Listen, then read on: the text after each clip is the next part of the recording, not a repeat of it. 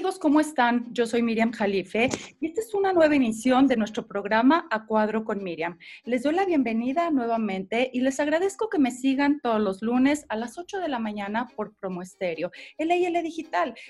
Bueno, muy fácil. Solamente abren la aplicación de LL Digital, hacen clic en A Cuadro con Miriam en podcast y bueno, la del sombrerito rosita y ahí encontrarán todos mis podcasts muy interesantes. Y bueno, sin más y porque el tiempo es muy cortito y bueno, la plática muy extensa, le doy la bienvenida a Adina Chelminsky. Adina, bienvenida. Miriam, es un verdadero, verdadero placer estar aquí contigo sentada. Oye, en serio, Adina, eh, te admiro de verdad por todo lo que haces, eh, pues, pues te he seguido, te he visto en los medios y me encanta, me encanta todo lo que haces, cómo te conduces sobre todo. Y bueno, primero platícanos quién eres, Adina. ¿Quién soy? Esa es la pregunta de los 24. ¿Quién es? O sea, es la peor pregunta que le puedes hacer a una persona, porque yo creo que te defines el día que te mueres. Pero ¿Quién soy? Eh, soy economista, soy financiera, soy emprendedora, soy autora de varios libros, soy podcastera, soy mamá, soy defensora de pleitos perdidos, soy alborotadora de cualquier activismo que, que de las causas que me importan. Básicamente eso, eso resume quién soy. Oye, pero ¿qué se te hace más difícil de todo esto? Sobreviviente de la pandemia. Ahorita creo que todo el mundo podemos poner nuestro título que eres sobreviviente de la pandemia. Oye, creí que me ibas a decir el ser mamá, porque creo que es el oficio más complicado y bueno, ¿no? Pero bueno, este, ahorita nos vas a platicar de esto, sobre el tema que dices que se te hace más difícil ser sobreviviente de una pandemia, porque has escrito un libro sobre esto. Eh, y bueno, eh, es muy interesante, pero platícame por favor, ¿qué es ser un economista? ¿A qué se dedica un economista? No tengo la menor idea. Eh, dicen que los economistas son aquellos que se dedican la mitad del tiempo a predecir qué va a pasar y la mitad del tiempo a predecir por qué no pasó.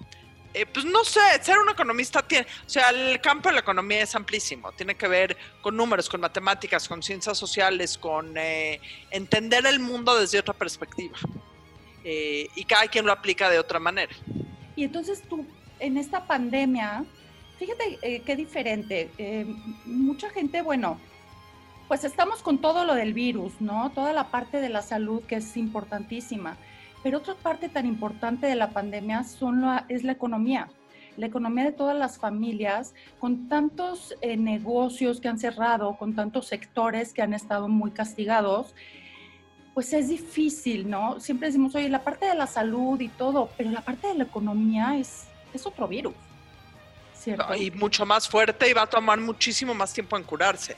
Para el virus de la economía o para el virus financiero no hay una vacuna y no importa si la vacuna llega mañana, en un mes o en un año, va a haber una vacuna. Para el virus de la economía no hay una vacuna y muchísima gente va a padecer y a perecer por culpa de la economía. Y va a tardar muchísimo tiempo en que las cosas vuelvan a estar como estaban antes, muchísimo. Adina, ¿qué porcentaje, si es que tienes este dato, de los negocios han cerrado en este país? Mira, no tengo el dato, digo, las cifras que oyes son avasalladoras, eh, miles y miles de negocios cada mes, pero no, no tengo el dato exacto. Eh, pero te voy a decir algo, tampoco importa tener el dato exacto. Si tu negocio cerró, si tu trabajo cerró, ¿qué te importa? O sea, me queda claro que es un círculo vicioso o virtuoso todo lo que pasa en la economía, pero no es el número de negocios que cierren, es el número de personas que se quedan sin su fuente de ingresos a partir de esos negocios que cierran. Claro, porque es una cadena, ¿no? No nada más, vamos a hablar de los restaurantes. No nada más es el restaurante en sí, sino desde el proveedor, el, que pela las papas, el que vende, el, a lo mejor el de la persona del campo, ¿no? El que, el que siembra todo esto, el que manda la materia prima, el que lava los trastes, el mesero, el personal de intendencia. Fíjate que eh, los meseros, ¿no? Tanto que se preparan y todo, y da una lástima verlos a veces ahí parados afuera, ¿no? Aparte, cuando ya logran abrir, mucha gente no confía, todavía mucha gente se queda en casa, ¿no? Sí, bueno, la recuperación económica va a tomar tiempo en todos los sectores. Eh, tiene que ver con la confianza y tiene que ver también con la situación económica de las familias que a lo mejor ya no pueden salir a comer, ya no pueden hacer esos gastos. O sea, todo se vuelve como que una maraña de causas y de consecuencias que ya no sabes dónde empieza una y dónde acaba la otra. Oye, sobre, sobre esto tú, tú has escrito un libro, sobre toda esta parte de la pandemia. ¿Cómo se llama tu libro? ¿Cómo chingado sobrevivir a una pandemia? Wow, me encanta. Dime cómo chingado sobrevivir a una pandemia, Adina. Pues mira, yo la sobreviví en partes escribiendo el libro, porque se vuelve muy terapéutico escribir un libro de finanzas personales sobre cómo sobrevivir. Yo creo que el momento financiero más difícil que estamos viviendo como personas, como sociedad, como país, como familias, y eso se vuelve terapéutico para el que lo escribe. Y para el que lo lee, eh, es un tema de orden, es un tema de prioridades, es un tema de tomar buenas decisiones, aun cuando piensas que no puedes tomar buenas decisiones. Entonces yo creo que eso es todo lo que, lo que necesitamos para financieramente sobrevivir una pandemia. Necesitamos buena información, necesitamos orden, necesitamos sentido común y necesitamos comunicación con la gente que nos rodea. Ok, ¿Nos puedes platicar eh, y detallar un poquito más acerca de cada uno de estos puntos? Necesitamos orden porque muchos de nosotros hemos procrastinado o hemos evitado el tener una vida financiera ordenada, que es el primer punto eh, desde donde partimos. Si no tienes una vida financiera ordenada, no tienes un buen contexto de tu situación, no sabes bien lo que está pasando, entonces las decisiones que puedes tomar generalmente son menos acertadas. Necesitamos sentido común porque lo que necesitamos hacer hoy por hoy es tomar decisiones inteligentes en un mundo que parece no tener sentido. Necesitamos... Eh, buenas fuentes de información, porque hoy por hoy una de las cosas que nos mata es tener tantas fuentes de información que muchas veces no sabemos a quién hacerle caso y a quién no. Y por, lo, y por último, necesitamos comunicación para poder transmitirle a nuestras familias y poder solucionar esta crisis desde un tema familiar desde un lugar familiar en donde todos podamos participar, todos podamos contribuir y todos podamos tener ideas para salir adelante. Claro. Em, bueno, tú mencionas aquí el orden en las finanzas y creo que tiene algo que ver lo que te voy a decir con el segundo punto. No nada más es orden en las finanzas, creo que al tener orden en nuestras vidas, ¿no? En nuestro día, en nuestra rutina, entonces nos, nos conducimos a tener orden en nuestras finanzas. Creo que va relacionado. 100%. ¿Abarca algo de psicología tu libro, del comportamiento humano? Mira, no, soy economista, no soy psicóloga. Sería muy irresponsable de mi parte poderte dar consejos de psicología. Lo único que puedo dar son consejos del manejo financiero personal. Que el manejo financiero personal definitivamente implica una parte conductual, definitivamente implica una parte de cómo nos comportamos, pero no puedo dar yo consejos de psicología porque no soy psicóloga. Es más, básicamente mi terapista se reiría si yo le doy consejos de psicología a cualquier persona pero creo que tiene que ver con eso. Claro, y también fíjate, otro virus, Adina, que, de, de, verdad esto es lo que más siento que afecta, son las fuentes de información. ¿Cuántas veces, cuántos WhatsApp te llegan al día con información falsa? Ya salió esto, ya dijo el doctor esto, ya dijo tal. ¿Cuántos?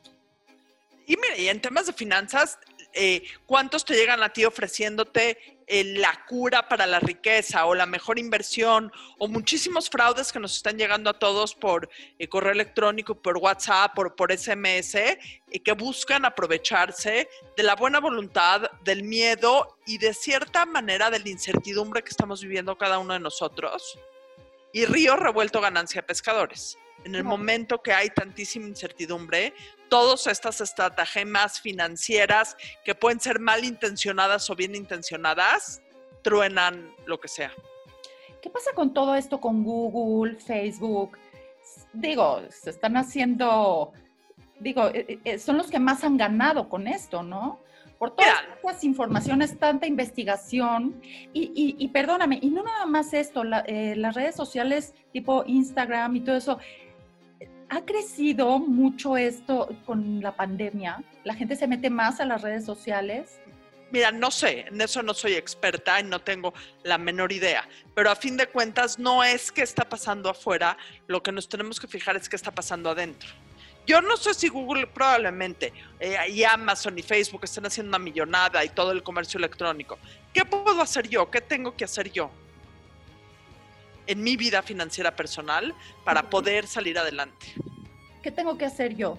¿Tú nos puedes decir? ¿Nos puedes indicar? Mira, depende de cada persona. O sea, sería, es ridículo pretender, eh, que la solución la tiene que sacar de cada persona. Y para eso es el libro. Que sea una guía de finanzas personales en donde tú puedas leer y tú puedas saber, depende de acuerdo a lo que es tu vida, de acuerdo a tu situación, de acuerdo a qué tan fuerte te pegó o no la crisis, de acuerdo a cuánto dinero tienes ahorrado, de acuerdo a cuáles son las características de tu vida, de acuerdo a qué es lo que quieres alcanzar, qué es lo que tienes que hacer, que para cada uno de nosotros es diferente. O sea, no hay una receta de cocina, no es que todo mundo pueda hacer exactamente lo mismo. Para cada quien es diferente. Claro. Em, el ahorro es muy importante como un dato extra de la pandemia, porque ahorita ahorrar sería algo difícil. ¿Qué es lo recomendable para, para una persona, una familia ahorrar mensualmente o, de, qué porcentaje del ingreso? Nuevamente me voy a regresar a lo mismo. No hay recetas de cocina. Es no hay recetas de cocina. Lo mismo que quiero o puedo o necesito ahorrar yo no es lo que quieres o puedes o necesitas ahorrar tú o mis hijos o mis papás. Depende de cada quien. O sea, el grave problema que tenemos es pretender que existan soluciones mágicas y universales para todos en términos financieros. Cada quien, no hay un número, no es un 15%, no es un 12%, no es, depende de muchísimas cosas. Nadie te puede decir qué es lo que necesitas hacer si no eres tú el que sabe cuánto es lo que necesitas hacer. Según tu situación, estás pagando deudas, no estás pagando deudas, quieres alcanzar algo, no quieres alcanzar algo, eh, tienes una cuenta de emergencia, no tienes una cuenta de emergencia. Depende de muchísimas cosas. Entonces, no es deja posible, no es ni siquiera prudente aventurarnos a un número y decir tienes que hacer esto. Claro. Si no te conozco, si no sé quién eres, si no sé qué quieres, si no sé en qué trabajas, si no sé qué haces, es extremadamente difícil eh, darte un número sobre cuánto es lo que tienes que ahorrar. Okay. O sobre dónde tienes que invertir, o sobre qué. O sea, no, las soluciones no son así. Las soluciones cada quien las tiene que encontrar por sí mismo en base a buenas fuentes de información, sentido común, comunicación eh, y organización. Claro. Adina, ¿nos puedes abrir las páginas de tu libro eh, y platícanos qué, cuál es el contenido? Qué, ¿Qué es lo que has escrito en este libro? Mira, el libro tiene tres partes. La primera parte tiene que ver con eh, lo primero que tienes que hacer, con la parte que haces inmediatamente después que llega una crisis.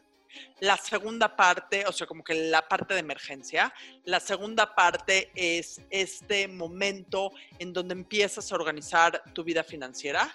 Y la tercera parte son los capítulos que tienen que ver con perfeccionar tu vida financiera, con escoger los mejores instrumentos de inversión, con escoger eh, cómo cumplir tus sueños, si quieres comprar una casa, si te quieres ir de viaje, si quieres pagar la educación de tus hijos. Entonces, básicamente tiene tres partes. ¿Qué haces en el momento justo que te llega una crisis?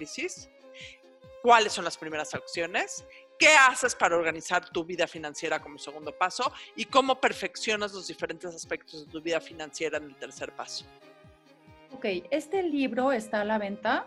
¿Es libro digital o también lo tienes físicamente? No, es físico, está en todas las librerías, está en todas las librerías en línea, en formato digital y en formato físico, en todos los formatos. Este es tu libro más reciente. Se llama ¿Cómo chingados enfrento una pandemia? Sobrevivir a una Sobrevivir una pandemia. Platícanos de tus otros libros, porque mm, sé que has escrito cinco libros. Este es el quinto. El primero se llamaba Cómo manejar tu dinero sin enloquecer en el intento, que es una guía de finanzas personales también. El segundo libro se llama Cabrón y Millonaria, que es una guía de finanzas personales para mujeres. Eh, el tercer libro se llama Cabrón al borde de un ataque de nervios, que es una guía de empoderamiento para mujeres. Y el libro anterior a esto se llama ¿Cómo chingados le hago? que es también una guía de finanzas personales. Todo, básicamente, todos los libros que he escrito y a todo lo que me he dedicado, eh, a todo lo que me he dedicado es eh, a escribir sobre finanzas personales. Mucho enfocado a mujeres, mucho enfocado a la población en general. Es lo que te iba a preguntar. ¿Por qué eh, te enfocas tanto a las mujeres? Bueno, lo lógico es que cada quien escribe de lo que sabe de lo que es. Uno empieza escribiendo y parte de donde, de donde es, de lo que sabe, de lo que hace. Y pues evidentemente soy mujer, me identifico como mujer y en base a eso pues me es importante hablarle a las mujeres. Porque entiendo de primera mano que es el tema financiero para las mujeres. Claro, te pregunto esto porque, bueno, la mujer, si bien eh, juega un papel importantísimo, ¿no? Tanto empezando desde la familia y y por ende pues se va extendiendo a la sociedad, etcétera. Pero no siempre se les permite a las mujeres manejar las finanzas familiares, sobre todo en esta cultura que tenemos en este país. Bueno, eh, aunque la mayor parte de las familias están compuestas por, por mamá e hijos y, en la mayor parte la abuelita, por, por, eh, tener un eh, índice muy grande de, que el padre está ausente en, nuestras familias mexicanas. Pero ¿cómo le hace? Em, ahora la mujer pues exige mucho, bien merecido, los derechos ¿no? que, que se merece. Pero le es permitido a la mujer manejar las finanzas cuando hay un hombre en la familia yo creo que esa es una decisión de cada familia. No somos la mayor parte de las mujeres las que manejamos las casas. Eh, solo entre el 25 y el 33% de las casas en México están gobernadas por una mujer. O sea, todavía no somos mayoría. Es un número que crece. Eso no, eso no resta la importancia que tienes como mujer, siendo una mujer sola o siendo una mujer eh, acompañada de una pareja del género que sea con la preferencia sexual que tengas y de la manera que quieras, no quita el que tienes que estar empoderada y saber cómo manejar el dinero. Claro. yo creo que ya no es un tema de si nos dejan o no nos dejan. Yo creo que ya se vuelve un tema de empiezo yo a educarme financieramente, empiezo yo a tomar decisiones financieras, sí o no. Claro, eh, la pregunta es porque, pues por la cultura que todavía en muchas familias y sobre todo en las generaciones adultas, ¿no?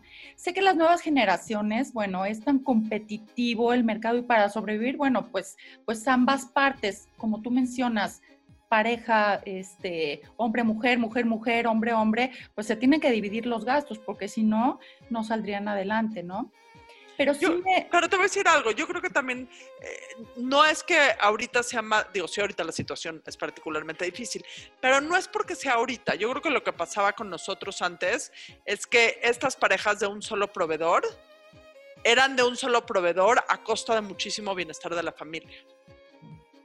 O sea, no es de que, ah, era una situación maravillosa y solo una persona necesitaba trabajar, no, para nada. Era una situación complicada, pero por tabús o estigmas, eh, solo había una persona trayendo el dinero.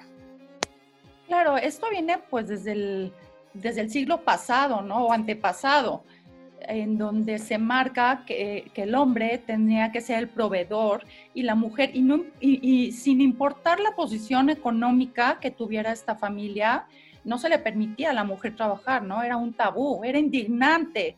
Hay obras sobre esto, sobre todo este, como eh, la mujer trabajar y, ayudar al esposo, ¿no? Qué, cosa tan indignante para el marido, ¿no?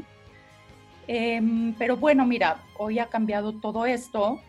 Aquí la cuestión es si se les dan las mismas oportunidades laborales a las mujeres o la, misma oportunidad de, ganar el mismo sueldo que los hombres en el mismo puesto. Bueno, sabemos que no, o sea, no soy tampoco experta en eso, pero sabemos que no, las estadísticas lo, que nos dicen es que no, pero nuevamente, aun cuando las, la situación externa no es la situación ideal, eh, tenemos, o sea, no por eso podemos prescindir de empezar a educarnos y empoderarnos económicamente. O sea, sabemos, ¿no? Digo, las estadísticas de las que no soy experta dicen que por cada peso que gana un hombre, una mujer gana 70 centavos. Nuevamente, no es mi área de expertise, pero eso no implica que no tienes que tomar riendas de tu vida financiera para tomar las mejores decisiones posibles. Claro. Y bueno, también me, me viene otra cuestión aquí. si en esta pandemia, pues mucha gente ha perdido su empleo. Y si una de las parejas perdió su empleo y la otra no, creo que están viniendo muchos problemas de pareja o familiares, ¿cierto? De acuerdo, de 100%. ¿No? Sí, sí, sí. Se vuelve a replantear la dinámica financiera de la familia, de la pareja, y se vuelve muy, muy, muy difícil. Y bueno, se vuelve difícil en el trato, eh, eh, tanto eh, para la parte que por el momento no está trabajando, porque bueno, se puede llegar a sentir incómodo, etcétera. Y la otra parte, por tener que ser el proveedor único de esta familia, ¿no? Además que no sabemos si pueden llegar a tener carencias, etcétera, porque ahí está faltando el sueldo de una de las partes, ¿no? No, vaya, y hay un replanteamiento, porque el dinero no solo es el dinero, el dinero es poder, el dinero es muchísimas cosas. Entonces, sí hay un replanteamiento total de la vida financiera en, en, la pareja en el momento que cambia la dinámica en la pareja, que trabajábamos dos y ahora solo trabaja uno, que el que trabajaba ya perdió su empleo, que los dos estamos ganando menos. Sí hay un replanteamiento total en los roles de la pareja. ¿Qué le puedes aconsejar a una persona que perdió su empleo?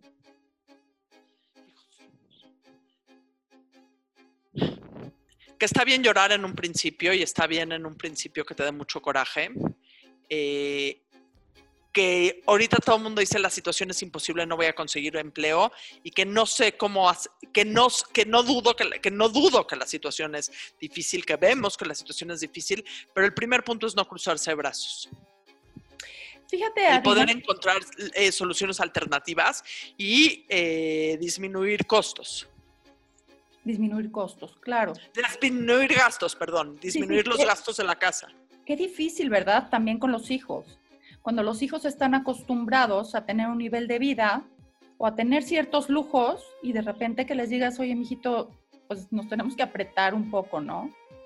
pero qué importante es también esa lección de vida para los hijos, que entiendan, que contribuyan, porque muchas veces para aquellos que tienen hijos adolescentes para arriba, eh, también es una oportunidad que los hijos, si no estaban ayudando en la casa, empiecen a ayudar en la casa.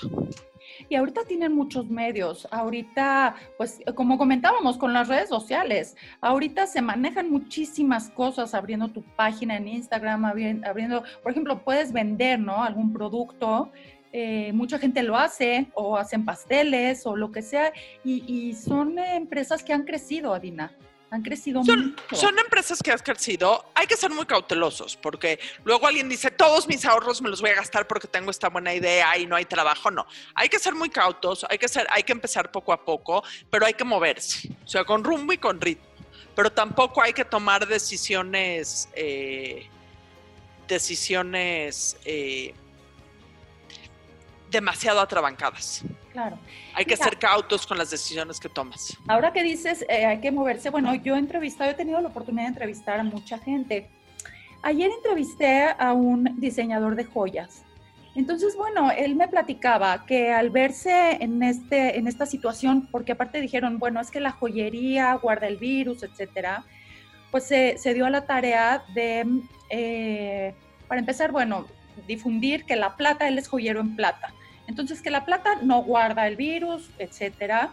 Em, y bueno, convocó a varios joyeros de Latinoamérica a crear arte mediante el confinamiento, a expresar sus vivencias mediante el confinamiento. Wow. Entonces él dijo, bueno, yo al principio, pues bueno, esto se vino en marzo, el primero de junio él empezó y él dijo, es que no me puedo quedar con los brazos cruzados. Entonces, si estamos viviendo una pandemia que no conocíamos sobre esto, porque no sabíamos ni lo que era, ni nos pasaba por acá que esto existiera, entonces dijo, bueno, pues sobre esto entonces vamos a crear, ¿no? Fíjate, son unas, unas joyas que aparte tienen una fotografía. Yo le pregunté que qué, o sea, qué fotografía ponen ahí, ¿no? Porque cada uno de los diseñadores pone una fotografía que lo caracteriza.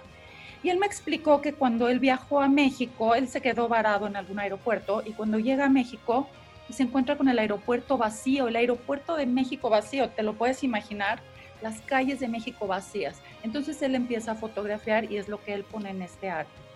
Y así, ¿no? Puede ser algo personal.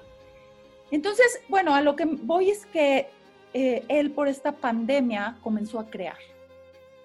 comenzó a crear y con el tema de la pandemia. Entonces invitó a varios eh, artistas a que expresen cómo han vivido la pandemia mediante el arte.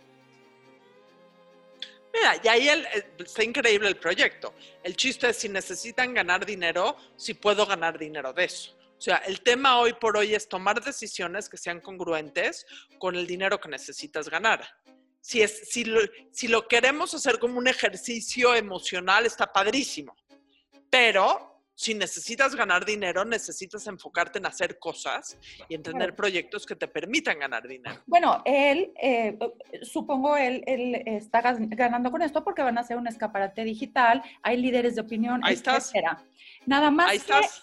pero también hay que otro punto, que está haciendo lo que sabe hacer. Exactamente. Es un punto importantísimo. Porque si tú hoy por hoy o te pones a aprender de cero algo, y entonces después te dedicas a eso? ¿O haces lo que sepas hacer? O sea, no es de, ay, me han dicho que hacer pasteles es muy fácil, voy a abrir una pastelería. O ya sabías hacer pasteles y entonces abres una pastelería. O te pones a aprender a hacer pasteles y en base a eso empiezas, después de haber aprendido. Pero no, o sea, no, no es momento de experimentar nada más porque dicen que es muy bueno. Adina, platícanos de ti. ¿Por qué te has dedicado a todo esto? No sé, porque me gusta, me gustan los números, me gusta, no sé, porque ahí me ha llevado la vida, o sea, la vida me ha llevado a hacer esto. Eh, ¿La vida te ha llevado o tú lo buscaste? Tú desde chica estudiaste esto porque te gustó, supongo. Mira, estudié esto porque mi papá siempre me dijo que necesitaba estudiar algo que me permitiera ganarme la vida. Eh, y pues, lo, para él me dijo, estudia contabilidad o economía. Y en la época que yo estudié una carrera, pues uno le hacía caso a sus papás cuando les, les decían qué hacer, pero entonces básicamente por eso estudié economía, porque te gustó. mi papá lo veía como un, como un medio para que yo me pudiera ganar la vida y pudiera ser independiente financieramente, que definitivamente es un hecho.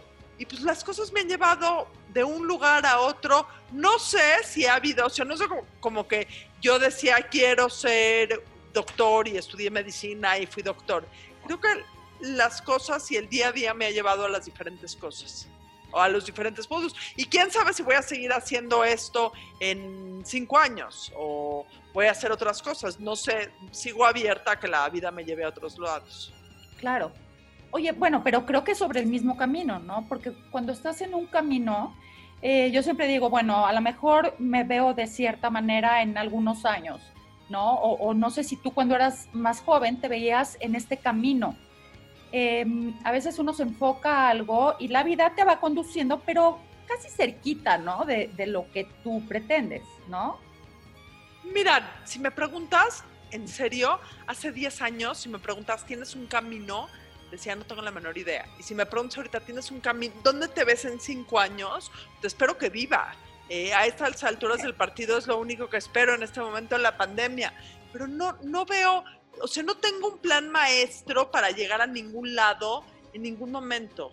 O sea, tiene que ver con trabajar, con ganarme la vida y con eh, hacer cosas que me gustan. Y ambas cosas, digo, no todos los días, se han podido, porque no todos los días me gusta lo que hago, se han podido compaginar. Y eso ha sido muy bueno. Ok, para los radioescuchas, las personas que no nos están viendo, les quiero platicar que Adina tiene el pelo color. ¿Cuál es el color de tu pelo? Rosa. Rosa fosforescente. Y a veces te, veo con el pelo color naranja eh, o de otros tonos. ¿Por qué, Adina? Me gusta, siento que el pelo es una buena fuente de expresión y tiene la gran mayor maravilla el pelo que si no funciona o te lo vuelves a pintar o crece. O sea, es, es una buena paleta para experimentar y no tener ningún tipo de consecuencias funestas. Pero, ¿pretendes expresar algo? Me gusta. Me gusta verme en el espejo y verme con el pelo de colores locos. No, o sea, no es un statement. No es rosa por el feminismo, no, ni es naranja por eh, cualquier, cualquier cosa que presente naranja, no, ni es blanco cuando lo tengo blanco por algo. Es porque creo que es un buen modo de expresarte y de marcar cierta individualidad. Es eh, también como marcar una diferencia, ¿no? Eh, un poco. Ser un poco diferente. ¿En qué más eres diferente, Adina? ¿Te consideras diferente a las demás mujeres o a las demás personas? algo que te caracterice. Me considero yo, me considero yo. Me vale más, o sea, ya hablando, me vale, no, no es un tema que jamás me ocupe ni me preocupe si soy diferente, soy yo. O sea, este tema de hacer diferente, de pintarme el pelo por marcar una diferencia, jamás. Y eso es como todo en la vida. Lo que hago, lo que hago es porque soy yo y porque me gusta a mí, porque, pero no tiene, o sea, no tiene que ver, digo, ya no estoy en edad de marcar una transgresión a los 47 años. O sea, a fin de cuentas, con la única, contra la única persona que tendría que rebelarme es contra mí misma. No hay como, voy a joder a nadie pintándome el pelo de, rojo o de naranja, como lo podría hacer un adolescente tiene que ver con la individualidad mía, que es mía por ser mía, no por marcar una diferencia ni por, eh, ni por demostrarle nada a nadie. Desde que eras chica, bueno, tú tienes un carácter fuerte, Adina, lo puedo notar por tu manera de hablar, por tu manera de expresarte, simplemente por lo que emprendes, ¿no? Siempre ha sido así, desde que eras niña, no, no creo, yo creo que se fue haciendo con el tiempo. O sea, no, como te digo, no hay un plan maestro de a los nueve años quiero conquistar el mundo, digo, no que lo haya conquistado para nada, pero no había un plan maestro de vida. Yo creo que la vida te va llevando, pues la vida también te va formando, porque como somos cuando somos niños a como somos hoy, eh, somos muy, muy diferentes. O sea, yo creo que tenía ciertas características similares a las que tengo el día de hoy, definitivamente, pero creo que a fin de cuentas, o creo que parte de lo que a mí me gusta es que somos criaturas en constante evolución, o sea, somos seres en constante evolución, somos seres que tenemos que estar cambiando y renovándonos, renovando lo que queremos, lo que hacemos, la manera en que somos de una manera constante. Ok, Em, y esto te lleva entonces a escribir tus libros, ¿no? A dejar como un testimonio de lo que tú sabes o de lo que has investigado. No, los libros los escribí porque tenía, empecé escribiendo en el periódico, escribí en diferentes periódicos veintitantos años y el primer libro es una recopilación de la mayor de los artículos que había escrito hacia ese momento. Eh, y ya después eh, seguí escribiendo, siempre me ha gustado escribir, pero el primer libro empezó como una recopilación de los, de los libros que viví hasta ese momento, eh, había escrito hasta ese momento. ¿Cómo tomas el tema de cada libro? O sea, claro que todos son, se conducen a las finanzas, ¿verdad? Pero dices, ahora voy a hablar sobre esto. Es lógico que en la pandemia, bueno, pues, pues tomaste este tema porque estamos viviendo en una pandemia. el primero era una recopilación de todos mis artículos, el segundo pues era lógico que quería escribir algo para mujeres, el tercero salió del resultado del segundo, el cuarto también es una recopilación de mis artículos. Y este es evidentemente pues el tema de la pandemia eh, fue lo que lo precipitó, bueno, lo que lo ocasionó, lo precipitó, que fue lo que me dio para escribirlo. O sea, creo que son más coyunturales que otra cosa, más coyunturales de lo que está pasando en el mundo o en mi vida que algún plan de tengo que escribir un libro de niños, tengo que escribir un libro de mujeres, y tengo que escribir un libro de hombres. No hay tal cosa, es como que la coyuntura la que me va dando la pauta de lo que he, de lo que he escrito. Entonces, bueno, tú le recomendarías a, la gente, eh, como tú dices, ¿no? La vida te va, te va guiando, pero bueno, tienes que tener una base. Tú estudiaste esto, estudiaste economía, le recomiendas a la gente que estudie en lo que es bueno, y, porque no siempre eres bueno en lo que te gusta, ¿o sí? yo creo que es mucho más fácil hacerte bueno en lo que te gusta. Ok. O sea, yo creo que hay muy poca gente que nace talentosa para algo. Ok. Y creo que parte del éxito o el ser bueno en algo depende de la cantidad de trabajo que le metas y la cantidad de empeño que le metas. Y te puedes empeñar y trabajar y practicar mejor si es algo que te gusta. Claro. Claro. Dime una o sea, es como un círculo vicioso o virtuoso. O virtuoso. ¿Tú das clases, das conferencias, tienes algún taller? No, doy conferencias de vez en cuando, pero no, no tengo ningún, cuando me invitan doy alguna conferencia o algo, pero no tengo nada, no doy nada de manera recurrente. ¿De qué son tus conferencias? Generalmente tienen que ver con finanzas personales. Pero platícanos, ¿qué, ¿cómo estructuras alguna conferencia? ¿Qué es lo que hablas en estas conferencias? Es muy, muy, muy variado. Depende quién es el público, depende qué es lo que voy a hablar, depende cuánto tiempo tengo, depende cuál es el formato. Es muy, muy, muy variado. He dado, no sé, a lo mejor 200 conferencias, a lo mejor 300 conferencias. Es muy, muy, muy variado cómo estructuras una conferencia de acuerdo a, la conferencia, al público, a lo que vas a hablar, al tema, a qué es lo que quieres conseguir con la conferencia. Es muy, depende de muchísimas cosas. ¿Te has enfocado a empresas? Por ejemplo, a, dar conferencias a directores, directivos de empresas. Lo he hecho, sí, sí, sí. O, o talleres. Doy más conferencias que talleres, he dado más conferencias que talleres. Ok.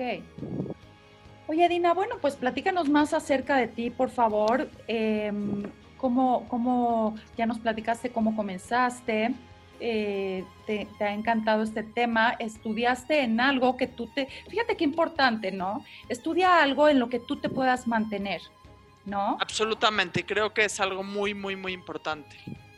Em, fíjate, bueno, en algunos círculos y en algunos sectores, pues volvemos a lo mismo, ¿no? Como que la mujer no estudia, es lo que me haya también llamado la atención de ti, Adina. Eh, la mujer pues no se dedica tanto a la economía y a las finanzas, sobre todo en las edades que tenemos nosotras, ¿no? no se dedicaba a estudiar eso, ¿cierto? Sí, absolutamente. Se dedicaba a estudiar otras cosas, tal vez psicología, tal vez decoración de interiores, ¿no? Entonces es lo que me llama la atención de ti, Adina, que hayas escogido este, este tema, ¿no?